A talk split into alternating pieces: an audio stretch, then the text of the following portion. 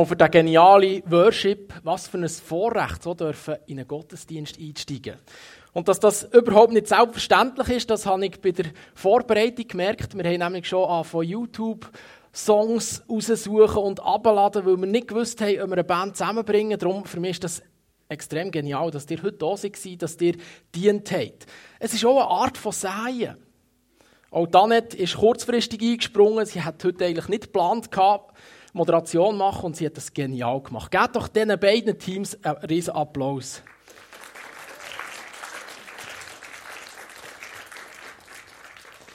Ihr habt schon gemerkt, bei dem, was Danet gesagt hat, das Thema ist ein eine Herausforderung. Entweder im praktischen Säen, wo ihr vielleicht tut, im Garten oder auf eurem Balkon oder wo ihr immer dran seid, aber auch im persönlichen Leben.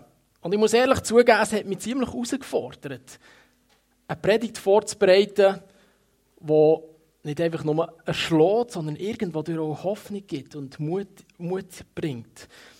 Wir haben, in der Gemeindeleitung haben wir entschieden, dass wir diesen Monat schwerpunktmässig mit dem Thema Säen auseinandersetzen Und mir ist als erstes der Bibelvers in Sinn gekommen, was der Mensch sieht, das wird er ernten. Und ich dachte, das passt doch voll zu dem Thema, wo ich mich aber dann vertieft damit befasst habe. Ich gemerkt, hoppla, es ist eine ziemliche Herausforderung. Bevor wir aber so richtig in das Thema einsteigen, möchte ich euch ein bisschen entspannen und euch eine Geschichte vorlesen. Ein junger Bube der mit seinen Eltern auf einem Bauernhof wohnte, hatte am Ende eines Feldes, auf dem verschiedene Bäume standen, mit seinem Freund auf einem hohen Baum ein Geheimversteck gebaut. Eine Baumhütte, die aber von unten nicht sichtbar war. Eines Tages hörte der Junge, wie sein Vater zu seiner Mutter sagte, dieser Baum hat in den letzten Jahren nie Früchte getragen. Ich werde ihn darum umhauen. Als der Junge das hörte, erschrak er sehr. Er musste etwas unternehmen. Er rannte zu seinem Freund und zusammen hatten sie eine gute Idee. Sie pflückten von einem Baum, der sehr große Äpfel trug.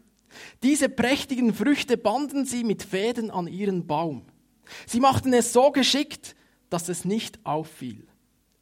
Am nächsten Tag machte sich der Vater auf, um den Baum zu fällen. Doch schon nach kurzer Zeit kam er zurück und berichtete ganz aufgeregt der Mutter, ein Wunder ist geschehen. Der unfruchtbare Baum trägt doch wirklich Früchte. Und zwar ganz besonders große. Und das noch größere Wunder ist, dass es doch gar kein Apfelbaum ist.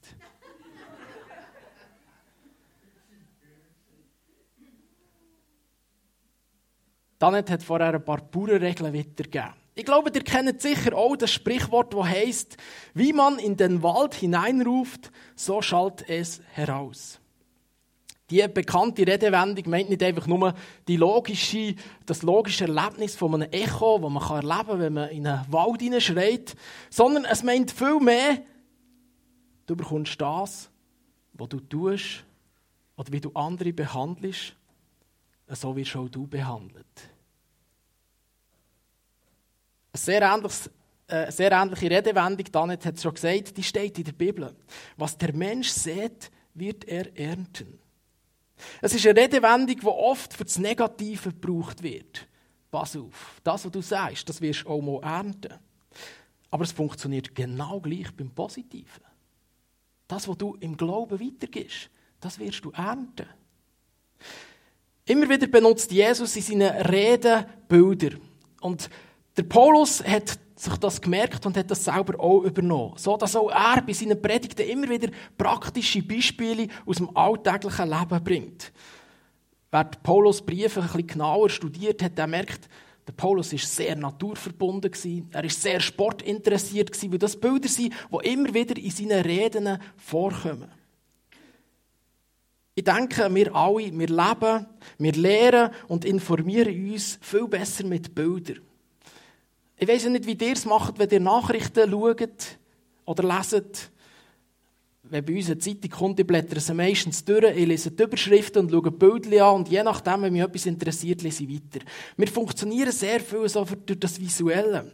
Und ich merke, dass ganz viele von euch auch so reagieren, weil ich immer wieder so Feedbacks auf PowerPoints bekommen, die ich hier mache. Ich probiere immer wieder gute Bilder zu finden.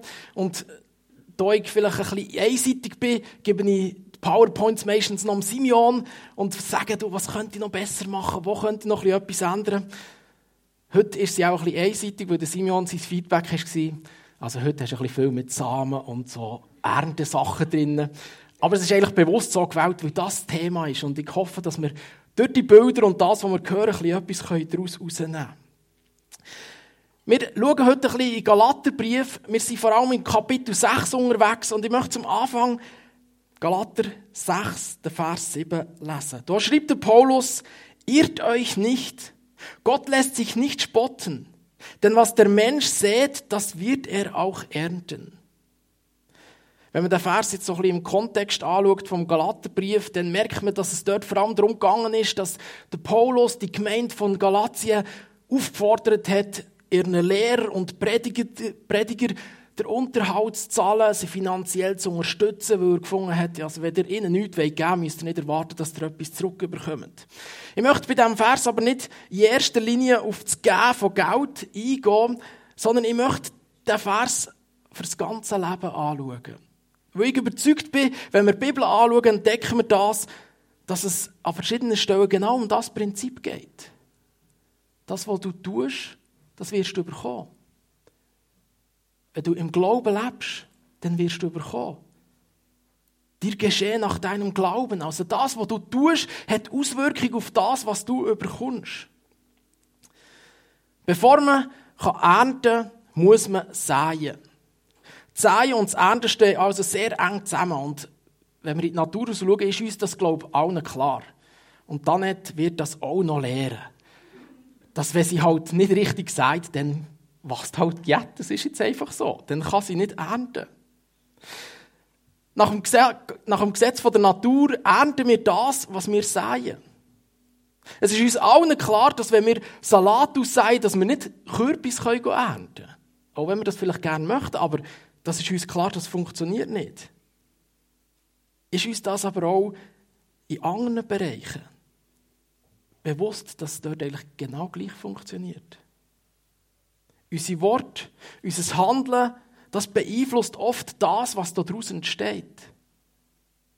Wir wollen heute Morgen also das Prinzip oder den Prozess vom Säen und Ernten in unserem Leben ein bisschen genauer anschauen. Bevor man säen kann, dann braucht es etwas ganz entscheidend Wichtiges. Und das ist das Saatgut.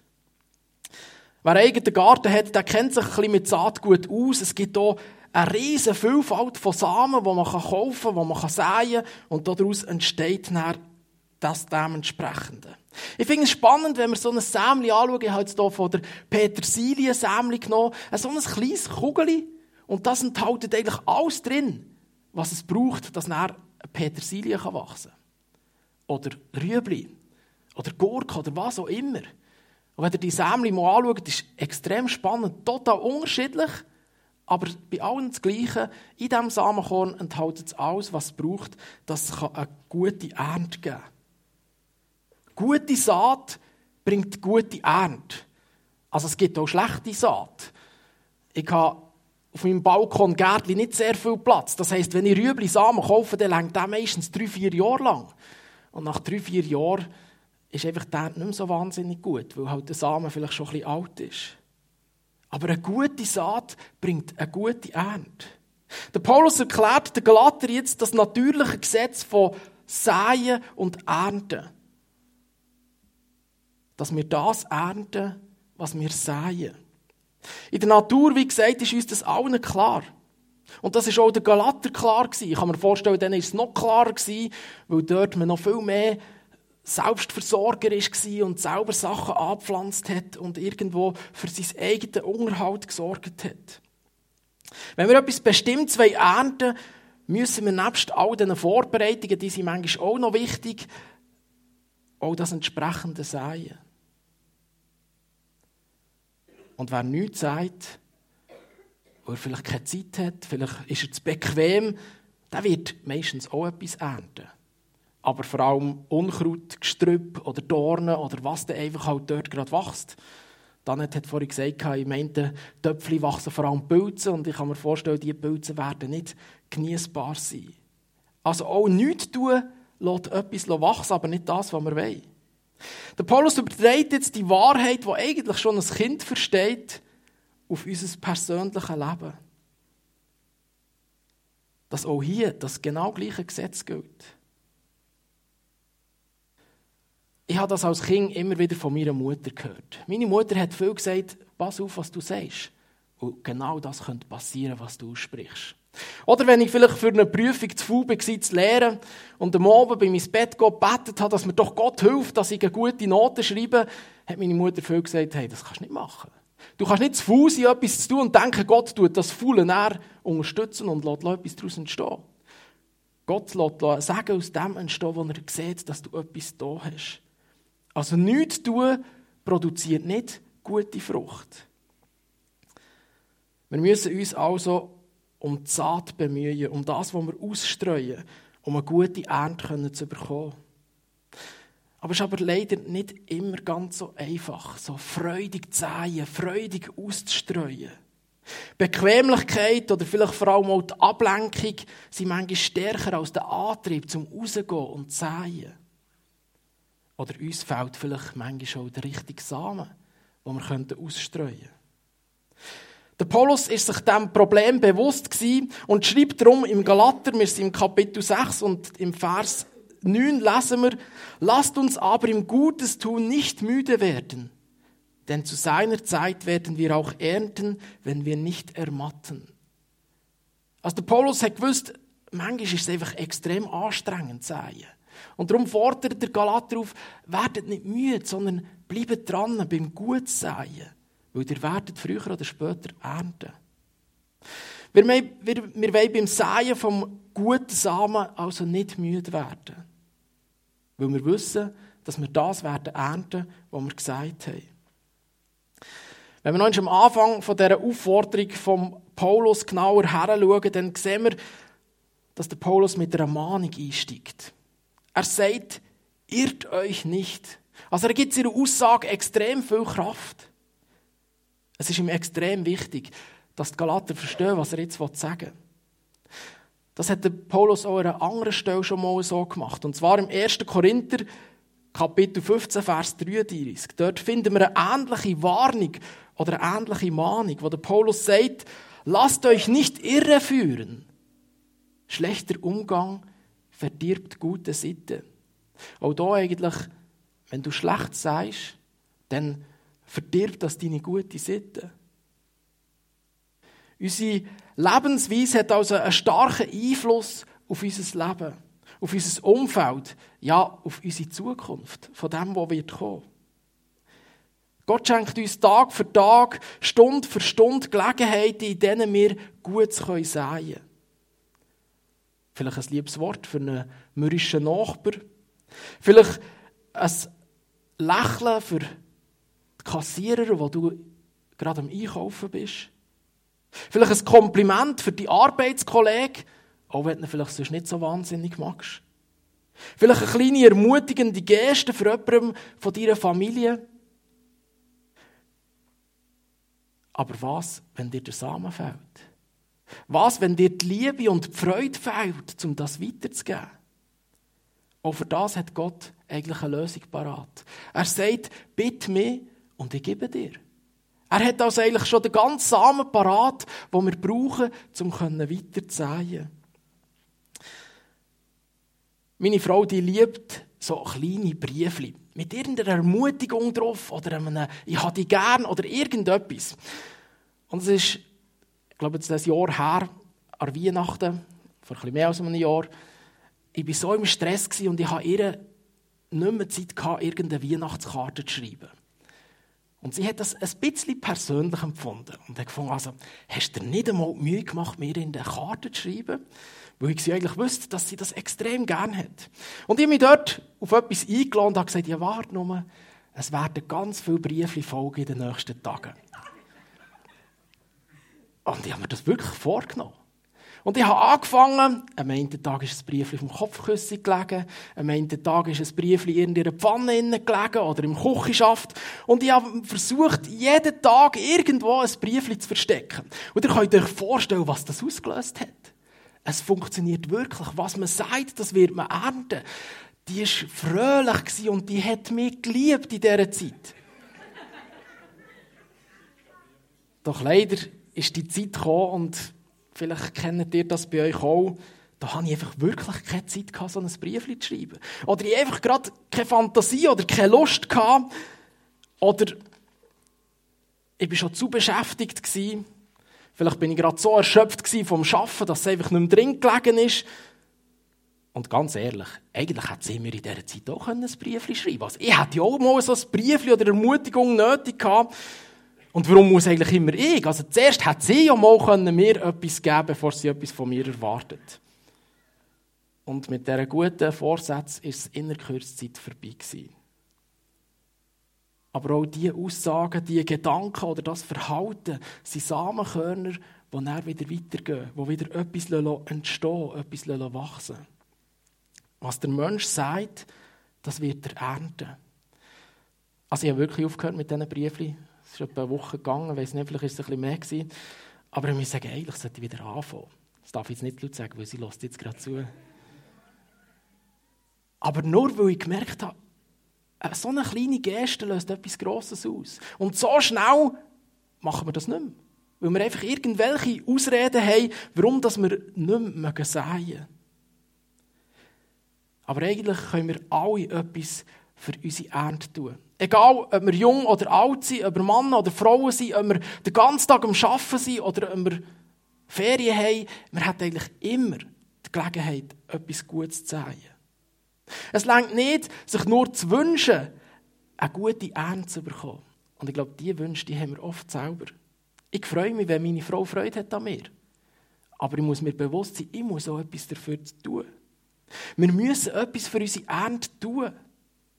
Der Paulus schreibt den Korinther im 2. Korinther 9, Vers 6. Denkt daran, ein Bauer, der nur wenig Samen aussät, wird auch nur eine kleine Ernte einbringen. Wer aber viel sät, wird auch viel ernten. Wenn wir nur wenig säen, können wir nicht erwarten, dass wir viel ernten können. Aber wenn wir vielleicht ganz ehrlich sind, wir wünschen uns doch alle viel Ernte. Viele schöne Sachen bekommen. Aber was sagen wir denn? Und wenn säen wir? Und wie viel säen wir? Wenn wir Unkraut säen, dürfen wir nicht erwarten, dass wir Weizen ernten. Elisabeth hat vorhin den Stolz angefügt. Wenn wir stolz säen, können wir nicht erwarten, dass wir Demut ernten oder Freude ernten. Die Menschen, die aber im geistlichen Sinn oft ein bisschen genau das. Wir sehen Ungerechtigkeit, Lieblosigkeit, Egoismus oder eben vielleicht Stolz. Wir sehen manchmal Streit, Spaltung, Neid, Eifersucht und möchten trotzdem nur Gutes ernten. Und wenn es nicht gut rauskommt, fragen wir, wieso lässt Gott das zu? Wieso lässt Gott zu, dass der mich so behandelt? Wie oft denke ich, dass der andere mich doch zuerst lieben sollte, bevor ich ihm meine Liebe zeigen kann.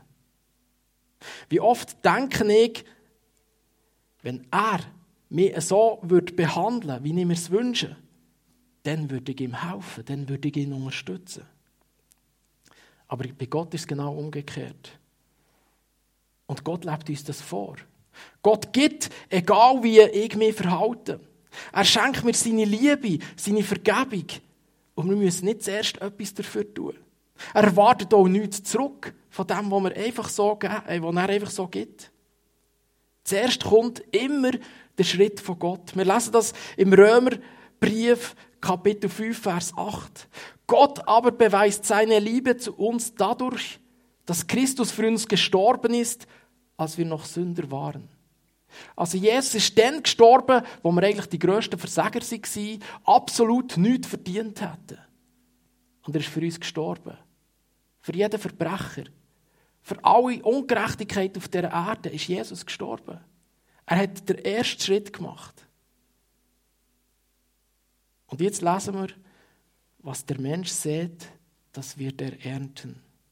Bevor ich also ernten kann, muss ich gesagt haben. Meistens hätten wir es aber eigentlich gern, wenn es umgekehrt wäre.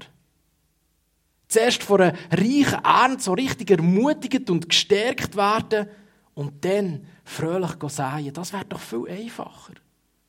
Doch es braucht Zart von meiner Seite. Ohne das geschieht nichts.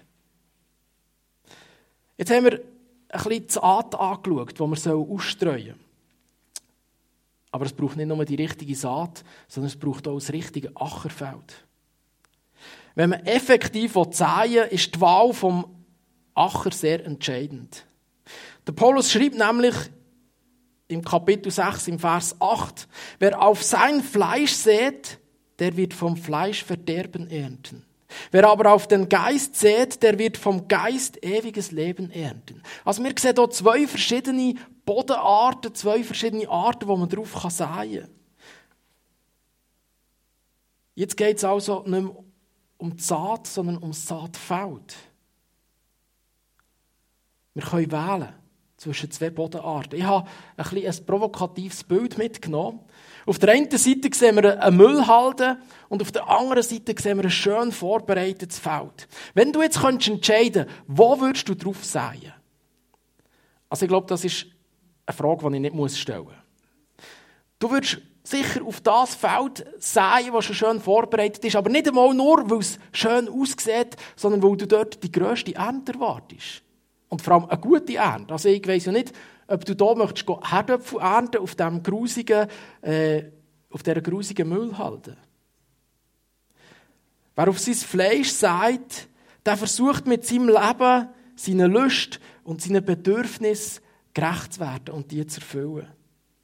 Wer auf den Geist sagt, der versucht so zu leben, wie ihn der Heilige Geist führt.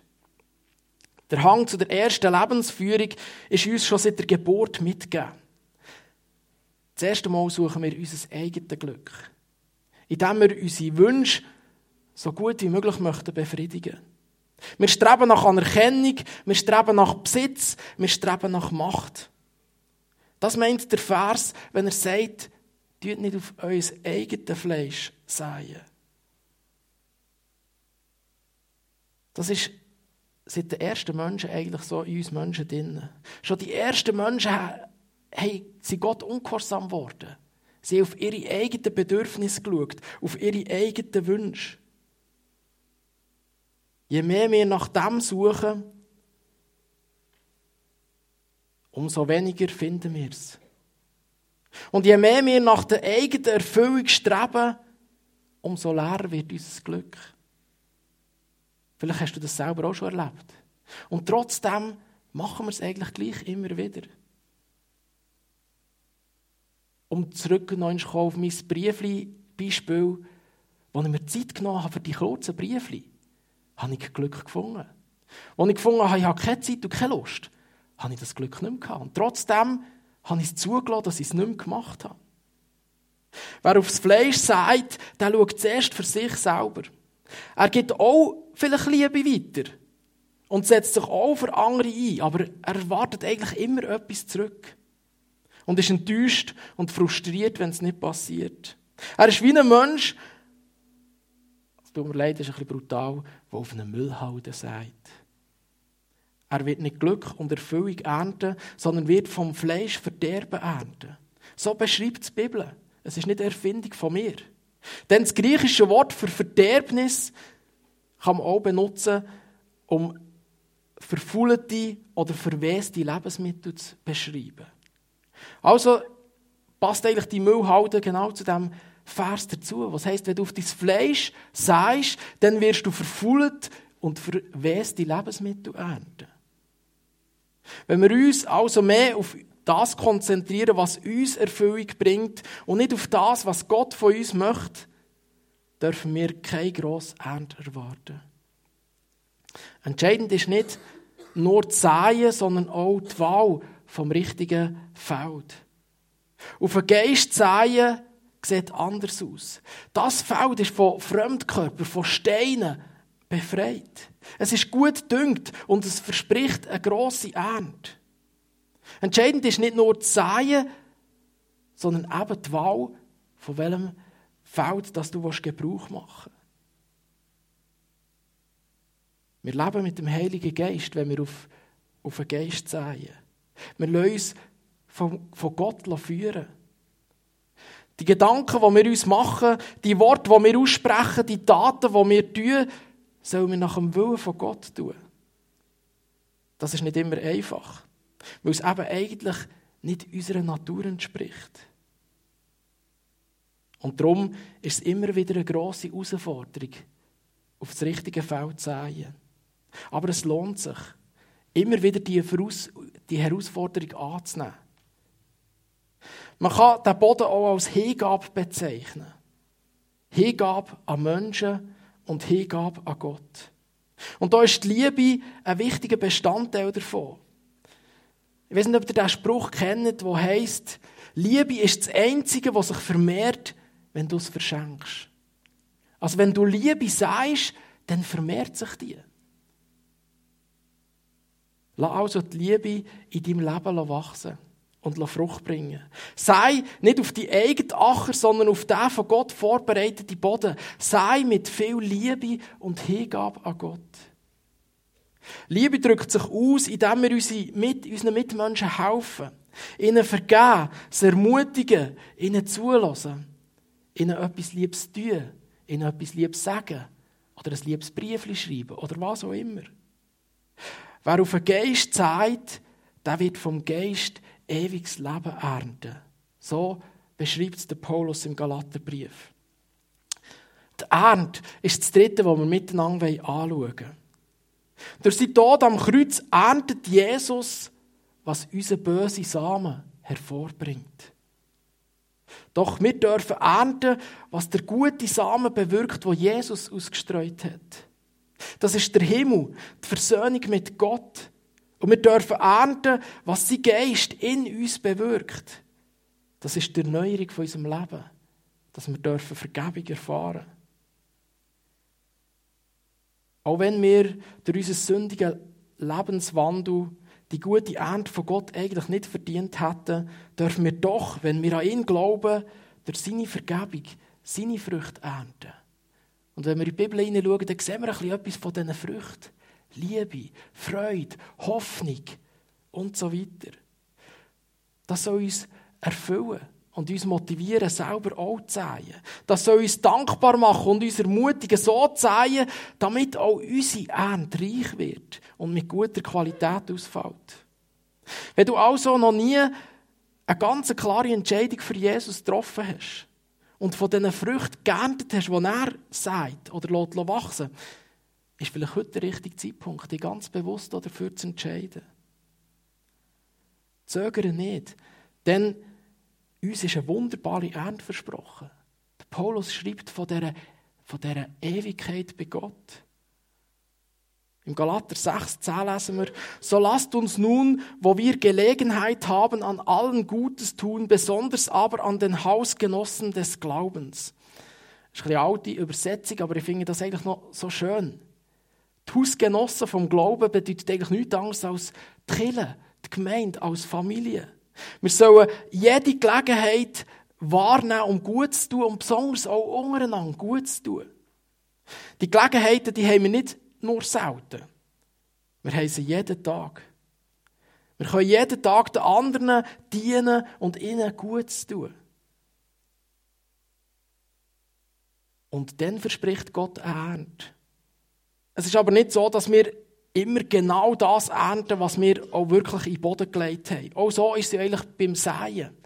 Wir legen ein kleines Sämchen in den Boden und können eine wunderbare Frucht oder ein Gemüse oder was auch immer ernten.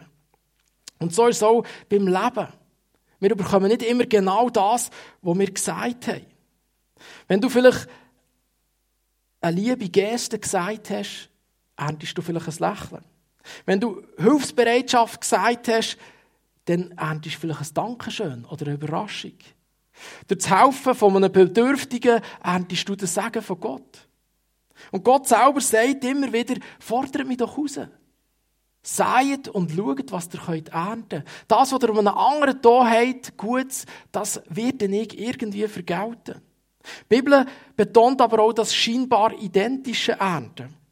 Wir schauen in Matthäus, im Matthäus-Evangelium, im Kapitel 6, Vers 15 lesen wir, wenn ihr euch aber weigert, anderen zu vergeben, wird euer Vater euch auch nicht vergeben.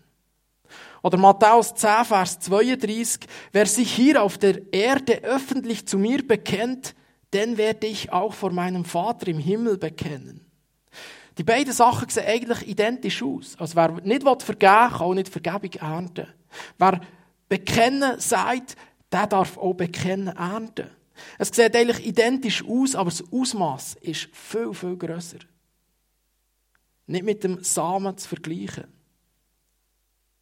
Beim Positiven, aber auch beim Negativen.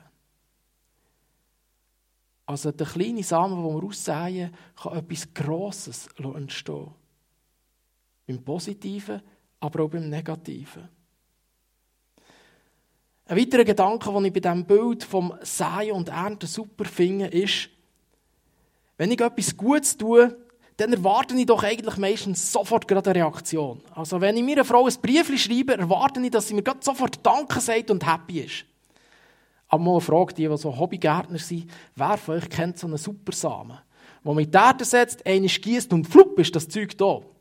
Also der Kresse geht schon wahnsinnig schnell. Innerhalb von einer Woche kann man ernten. Aber der meiste Samen wartet man Wochen, Monate. Also ich habe meine Tauben im Herbst gesät oder gesetzt und ich warte immer noch. Man sieht einfach so ein bisschen grün, weil es warm war. Aber das hat nicht Flug gemacht und es war da. Aber im geistlichen Leben wünschte ich mir das manchmal. Ich sehe und ich sehe gerade die Frucht, die daraus entsteht.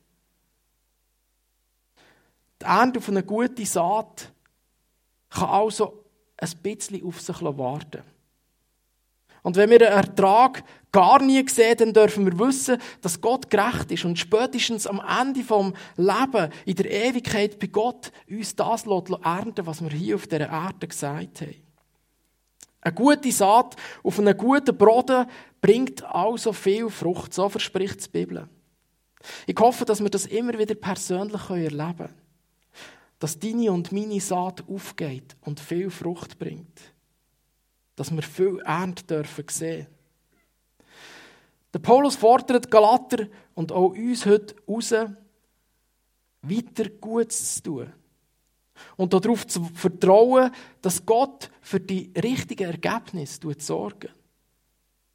Ich lese noch in Galater 6, Vers 9. Lasst uns aber im Gutes tun nicht müde werden, denn zu seiner Zeit werden wir auch ernten, wenn wir nicht ermatten. Kluge Menschen denken beim Säen also schon an die Ernte, an das, was daraus wird entstehen. Und darum sind sie motiviert, nicht aufzuhören mit Säen. Säen geschieht oft auch sehr überlegt. Meine Schwägerin, die hat von den Schwiegereltern den Bauernbetrieb übernommen. Und ich finde das spannend, wenn die geht säen, dann ist sie zuerst auf einen Schlang am Rechnen. Und sie muss genau rechnen, wie viel Saatgut brauche ich für die Grösse vom Feld, wie viel Dünger brauche ich und so weiter. Also ein Bauer, der muss gut überlegt sein, dass er die optimale Ernte erwarten kann.